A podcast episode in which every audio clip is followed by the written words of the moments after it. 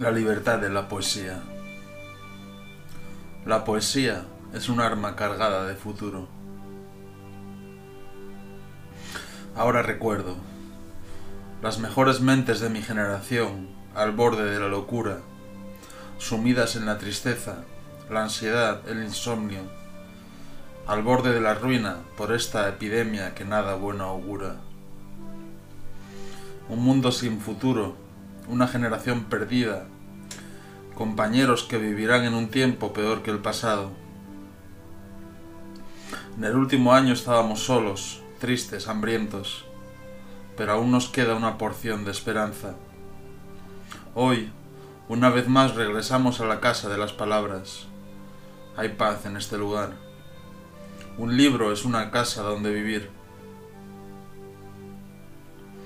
Poesía necesaria, como el aire que respiras. Cuando nada esperamos, un pulso herido nos retiene en el camino de la vida. Cuando miramos a los acerados ojos de la muerte, escuchamos las más terribles y crueles verdades. Poesía para el pueblo, poesía necesaria, como el agua que bebemos y el agua que somos. La gota que colma el vaso medio lleno y se derrama en el río de la vida. Cuando llueve, reviso estos poemas y los acabo tirando al fuego. Palabras en llamas que me abrigan de las heladas, como en este día que comienza. Aunque puedo darme cuenta que aún estoy vivo y de alguna manera sobrevivo pese a los ecos de la tragedia. Te encuentro en el esplendor de la mañana, esta vida, vida que no es solo mía, ante el miedo de unos ojos que sueñan ante el abismo. Somos seres perdidos ante lo que no tiene nombre. Como tú, que quién eres, como yo, que quién soy.